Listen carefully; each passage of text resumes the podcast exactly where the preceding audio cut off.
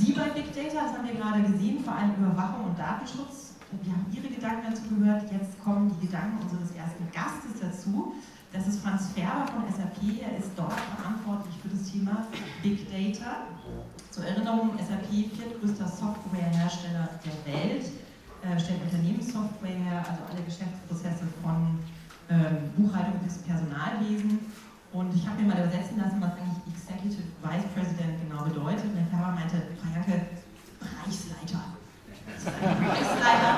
Er hat einen Bereich von 700 Menschen, für die er zuständig ist und er berichtet sozusagen an den Vorstand. Er wirft für uns einen Blick in die Welt von morgen. Was bringt Big Data? Also haben wir erstmal einen Input, den wir hören werden. Von daher herzlich willkommen, Herr Färber.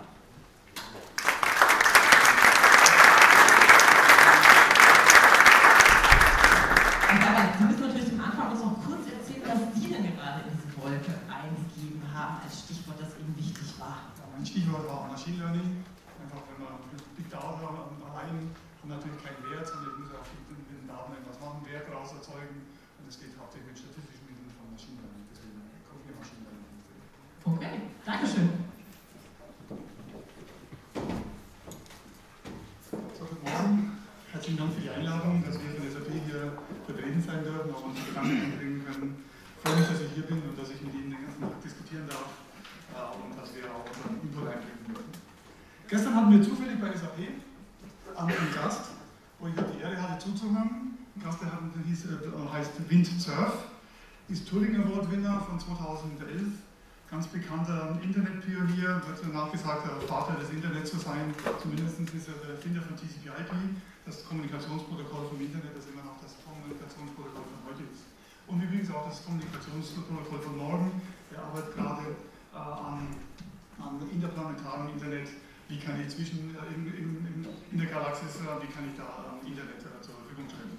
Ganz spannend, von der NASA gefördert, geht vor allem um, wie kann ich Devices, wie kann ich autonome Fahrzeuge auf dem Mars und auf dem Mond äh, steuern. Und deswegen wird es, wird oh, zwei Mikros. Spannendes Thema. Was vor allem spannend ist und was ich daraus gelernt habe aus dem Vortrag, und ich durfte kurz mit ihm reden, waren drei Sachen und die sind teilweise auch ein bisschen provokativ. Eine, eine These, die er aufgestellt hat, war Privacy, äh, Privat, äh, also Rückzug ins Private ist eine Anomalie äh, seit, seit unserer Industriegesellschaft. Vorher gab es keine Privatsphäre. Äh, wenn man deswegen die Menschheitsgeschichte anschaut, ist Privatsphäre eine neue Erfindung, äh, die erst dadurch gekommen ist, dass wir uns leisten können, uns ins Private zurückzuziehen und die Gemeinschaft nicht brauchen. Ganz interessante These. Zumindest beleuchtet es mal, wie wichtig ist denn Privatsphäre und Privacy wirklich? Ist es wirklich ein Menschheitsrecht wie andere Rechte oder muss man da irgendwie ähm, mit zwei Augen äh, drauf haben? Ganz, ganz spannende These. Zweite Sache, die er, erwähnt hatte, war, ähm, wenn, wenn, man heute schaut, äh, werden die Leute um die 80 Jahre alt und die Leute, die heute geboren werden, werden mindestens 100 Jahre alt. Ein Nobelpreisträger hat er gemeint, behauptet sogar, es gibt ja heute schon Menschen, die 1000 Jahre alt werden wird durch die Ersatzteilindustrie. Ähm, aber was spannend ist, ist folgendes. Wenn wir uns anschauen, wenn ein Mensch 100 Jahre alt wird, dann wird er irgendwie 60 Jahre im Arbeitsleben verbringen. Wenn wir schauen, wie schnell technische, technische Revolutionen funktionieren, und ich schaue vor allem das Smartphone an.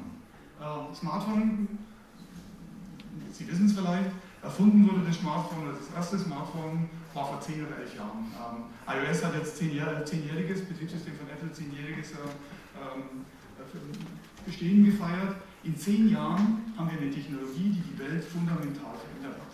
Wenn ich meine Kinder anschaue, ohne Smartphone können sie nicht überleben. Wir haben jeden Tag einen Streit, wie lange sie ein Smartphone dürfen.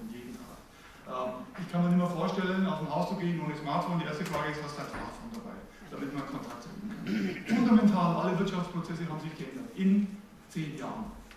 In zehn Jahren werden wir kein Smartphone mehr haben. Das ist sehr einfach vorauszusagen. In zehn Jahren werden wir andere Kommunikationsmittel haben. Bedeutet, jetzt ist es so, dass in 20 Jahren sich eine komplette Technologiegeneration komplett erfindet und abschafft. In Zukunft kann es kürzere Zyklen sein, eher zehn Jahre. Das bedeutet, wenn ich 60 Jahre Arbeitsleben habe, muss ich sechsmal in meinem Leben komplett neu von Scratch anfangen, Neues zu lernen. Komplett neu. Sechsmal im Leben. Wenn die Leute 120 Jahre alt wären, achtmal.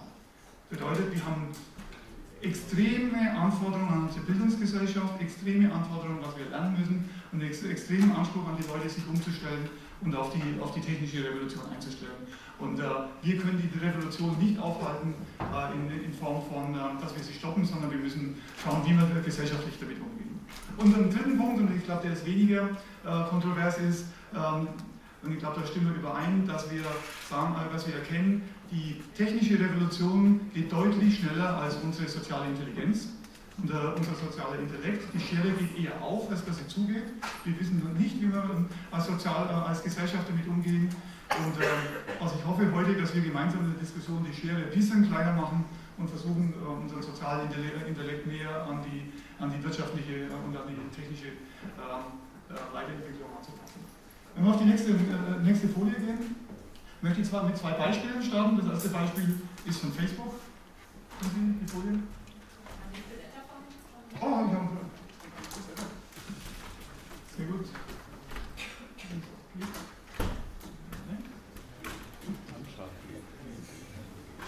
Dann mache ich einfach so weiter.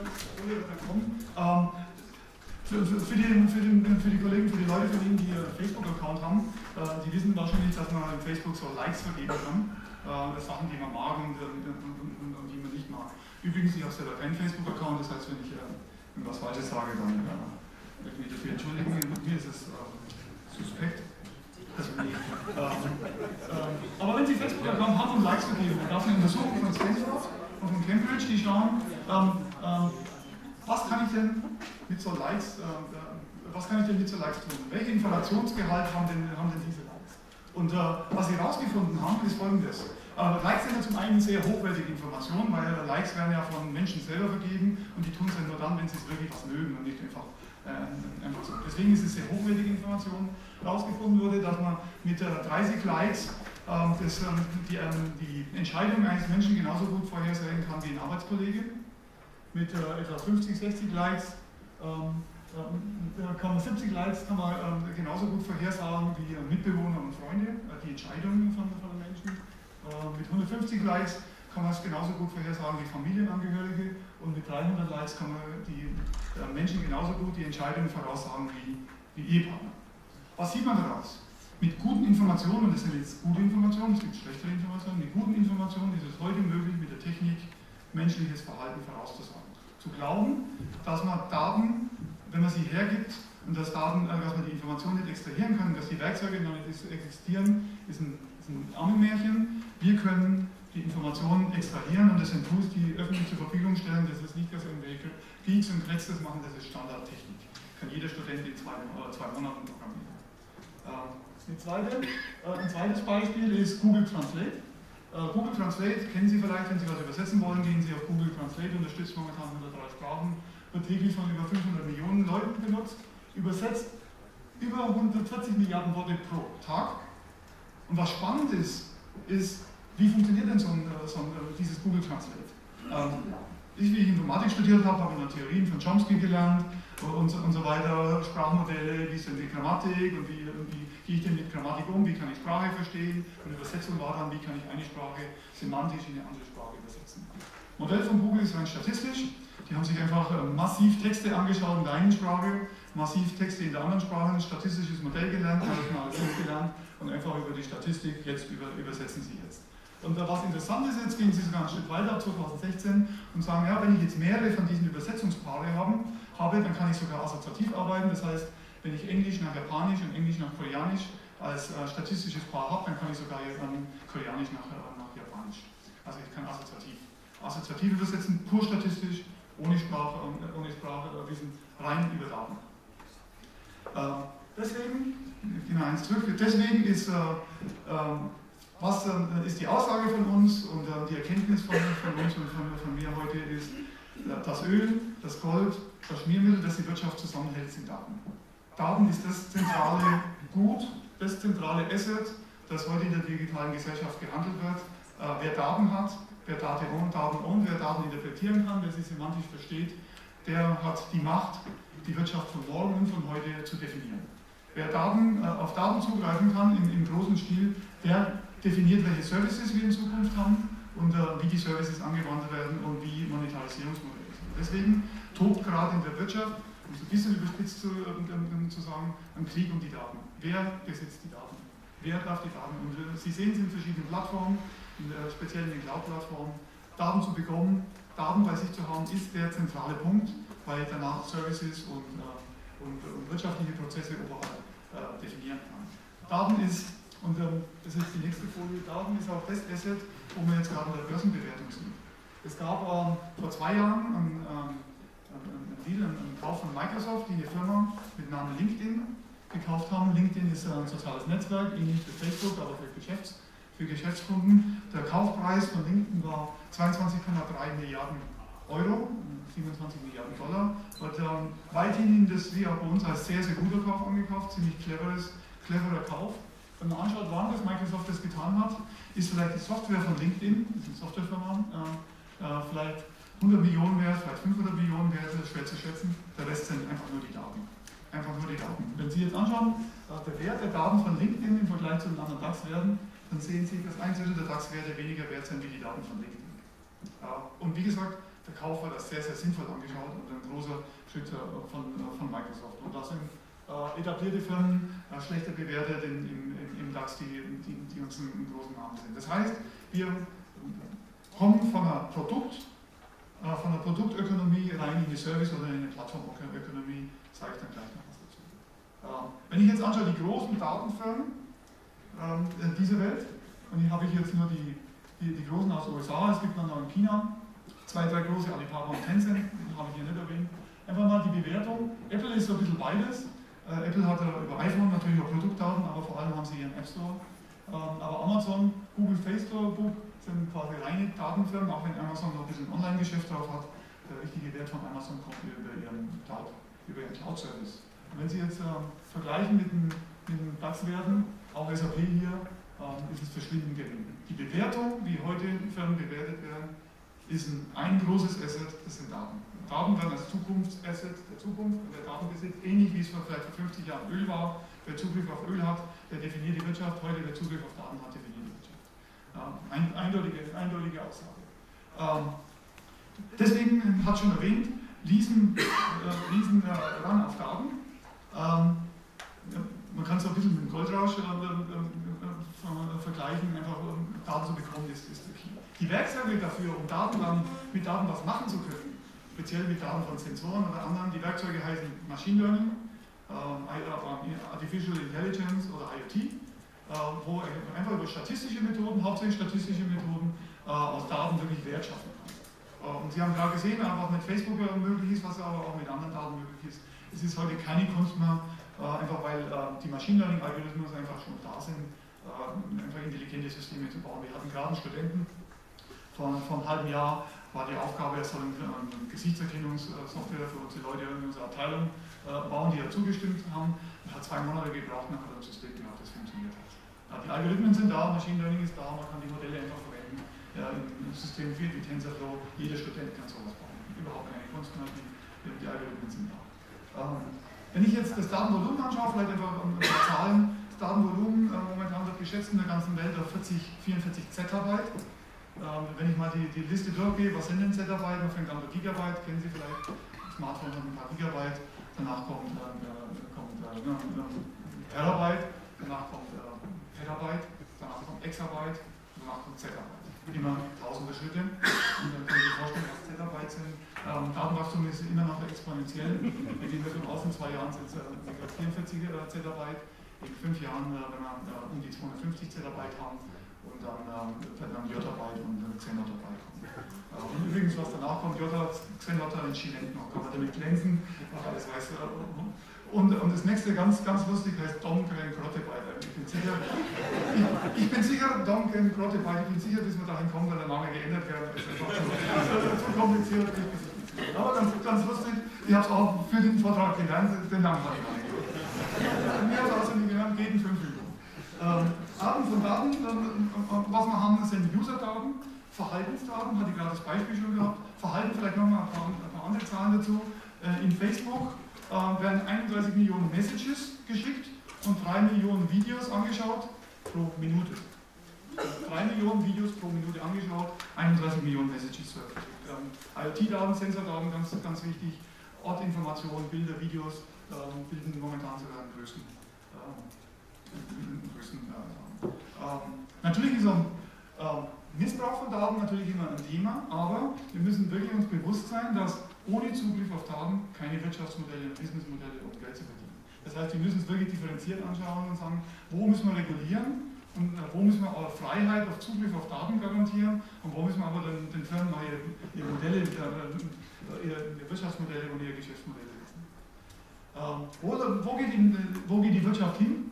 Aus, aus unserer Sicht ist, ähm, ist in, die, in die Plattform oder in die Serviceökonomie. Ich möchte Ihnen ein Beispiel äh, dafür geben. Also wir gehen von einer produktorientierten Wirtschaft in eine serviceorientierte Wirtschaft, man digitale Wirtschaft nennen. Aber was angeboten wird, ist ein Service. Und ein Beispiel ist, ein schönes Beispiel ist eine Düngemittelfirma. Ähm, ich bin aufgewachsen in einem kleinen Ort, in einem kleinen Dorf mit der Raiffeisen und der Weiber in, in Bayern. Da, wenn, äh, wenn ein Bauer irgendwie ähm, Düngemittel gebraucht hat, ist er mit, mit dem Traktor äh, mit dem Traktor und war Wagen zur, zur Bayer gefahren und äh, ich habe da teilweise helfen dürfen, da ein bisschen Düngemittel aufzuladen. Ähm, was jetzt passiert vom gleichen äh, Düngemittelhersteller oder von, von einigen, die bieten jetzt Services an. Der erste Service ist zu sagen, du Farmer, komm doch zu, Bauer, komm doch zu uns und gib Bilder und ein paar Sensorwerten für deine, für deine Äcker, dann können wir dich beraten, welche Dünger du ausbringen kannst. Erster, äh, erster Service. Zweiter Service ist, ja, wir haben einen Sensor, ähm, wir bieten auch Sensoren an, die du, die, du auch, die du auf deine Felder tun kannst. Und zweitens bieten wir einen Service an, dass über, über Bilder von Satelliten, dass wir automatisch, dass du gar keine Bilder schießen musst, sondern dass wir die Bilder für dich tun. Wir haben einen Service, dass du auf deine Bilder deiner Äcker zugreifen kannst. Und das Ultimative, ähm, wir sehen das in vielen Industrien, ist Düngen as a Service.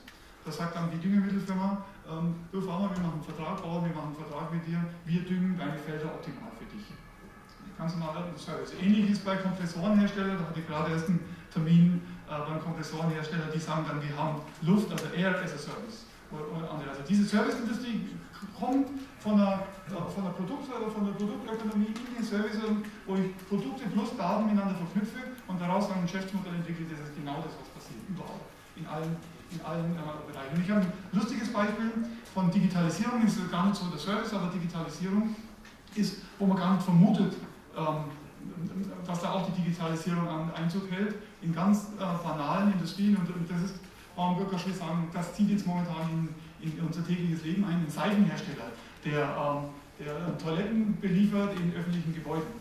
Ähm, was, was, machen die? Die tun Sensoren und ihre, ihre Seifenspender, Sensoren, damit sie erkennen, okay, wann wird denn der Seifenspender leer, das ist nur relativ einfach, aber zusätzlich verwenden die dann Daten von Events, die in den verschiedenen äh, Lokationen stattfinden und berechnen dadurch äh, in, in Zeichenverbrauch der Zukunft und ähm, schicken dann ihre Service-Mitarbeiter nur dann, äh, nur dann hin, wenn sie dann erwarten und wenn, dass sie dann sicherstellen können, garantieren können, dass Seife da ist und die verkaufen dann nicht mehr Seife, sondern die verkaufen Seife as a Service. Wir garantieren, dass Seife da ist. Also wir kaufen nicht nur Seife, sondern wir garantieren, dass Seife da ist. Seife as a Service haben natürlich noch Navigation für die Mitarbeiter, dass sie die Mitarbeiter optimal dann auch durch die ähm, ähnliches Beispiel ist, ähm, äh, ist äh, eine, in der Bauindustrie, wie ich ein Haus gebaut hatte, haben einen Architekten gehabt, der hat uns einen Plan gemacht und dann, äh, wie man dann das Haus gebaut hat, hat sich der Plan natürlich ab und zu mal geändert. Der Plan wurde ja nicht nachgezogen, sondern wir haben immer noch dasselbe Papier.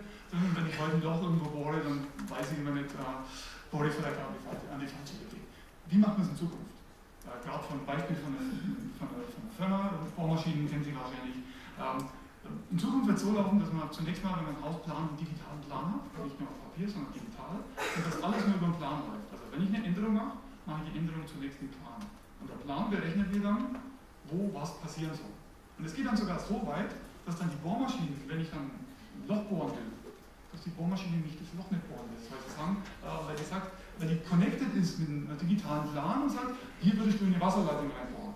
Natürlich kann ich sie übersteuern und wenn ich die Wasserleitung anbohren will, dann kann ich sie anbohren. Das ist ja meine Sache. Aber die, die Intelligenz ist da, dass man sagt, okay, ich kopple meine digitalen Twin, wie man das nennt, äh, mit, mit meinen realen äh, Bohrmaschine, lasse es dann dazu und dann, wenn man noch einen Schritt weiter geht, wird dann irgendwann die Bohrmaschine natürlich autonom gefahren.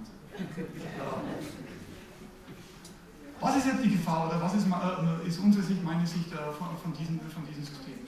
Ich glaube, ähm, Machine Learning, die Technologie plus die Datenökonomie kann man nicht aufhalten, will man nicht aufhalten. Ich denke, gefährlich wird es dann, wenn man den, den Systemen zu viel Autonomie gibt.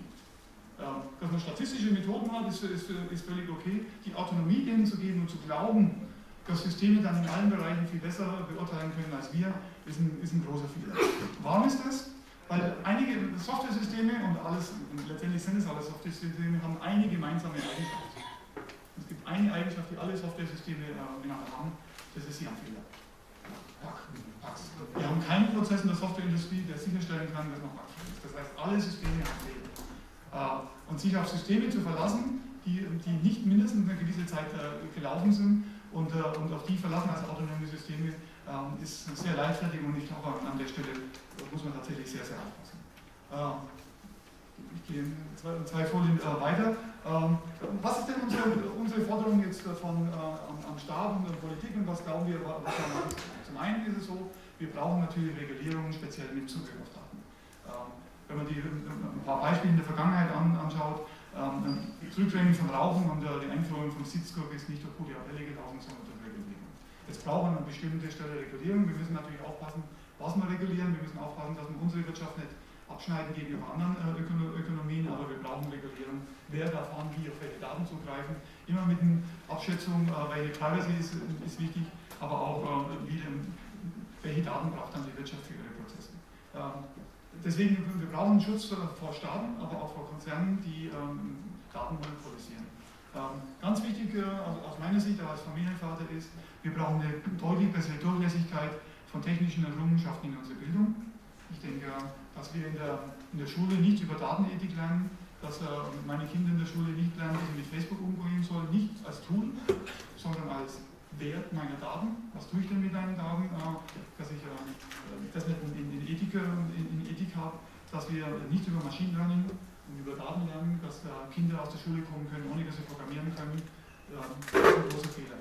Wenn man die Ökonomie in der Zukunft anschaut, wenn man die Jobs in der Zukunft anschaut, glaube ich, dass, man, dass es auch in Zukunft so sein wird, dass Leute als Data Scientists, die mit Daten umgehen können, das werden die Leute der Zukunft sein, die, wo es Jobs in der Zukunft geben wird. Andere Berufsbilder werden komplett wegfallen durch Automatisierung und durch, Maschinen. Deswegen meine Bitte vor allem, ähm, Bildungswesen muss absolut, äh, absolut viel durchlässiger werden, ähm, damit wir, äh, damit wir mit, mit, der Zukunft mitgehen können. Ähm, hier habe ich ein paar Beispiele für, äh, für was kann denn die digitale Revolution plus die Serviceökonomie auch, auch leisten. Und ich glaube, die Chancen sind deutlich größer als in der Produktökonomie, wo man sehr, sehr viel äh, Umweltverschmutzung erzeugt hat. Ähm, digitale Ökonomie, wenn wir es richtig machen, kann uns sehr viel, äh, kann uns sehr viel ähm, bringen, sondern kann sehr viel beitragen. Und ich habe ein ganz triviales Beispiel das letzte Woche gehört. Eine Firma Pepsi, PepsiCo, die mal als Cola herstellen, die stellen da Chips her, Lace Chips. Kennt man hier nicht so, USA relativ bekannt äh, Lace-Chips haben. Die vertreiben die über einen Online-Shop, so dass man sie halt ordern kann, vor allem in den USA.